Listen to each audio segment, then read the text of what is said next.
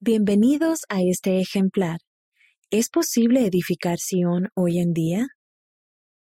De las personas que establecieron la ciudad de Enoch y de los nefitas después de la visita de Cristo, aprendemos sobre comunidades que se amaban y cuidaban los unos a los otros de manera hermosa y santa.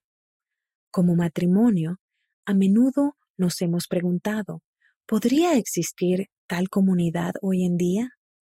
En los últimos años hemos sido bendecidos con oportunidades de disfrutar de la hermandad de muchos refugiados africanos que se han mudado a Spokane, Washington, Estados Unidos.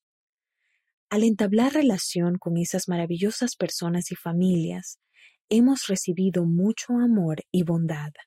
Nos encantaría que escuchen algunas de sus historias que se encuentran en la página 8. Hemos aprendido mucho de su fe en nuestro Salvador Jesucristo y su amor por Él. Sus experiencias, su legado y su determinación de seguirlo han enriquecido enormemente nuestra vida y han fortalecido a nuestra familia del barrio y a toda la comunidad. Nuestros amigos africanos han sido grandes ejemplos de discipulado. Como nos enseña el elder Dale G. Renlon en este ejemplar, Jesús no solo pidió a sus discípulos del Nuevo Testamento que lo siguieran, sino que también invitó a todos los futuros discípulos, incluso a cada uno de nosotros, a seguirlo.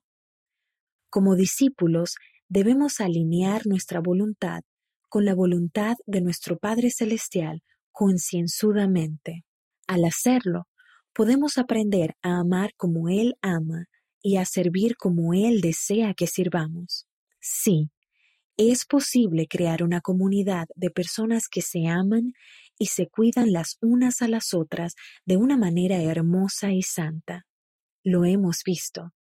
Atentamente, Alice y Philip Huber.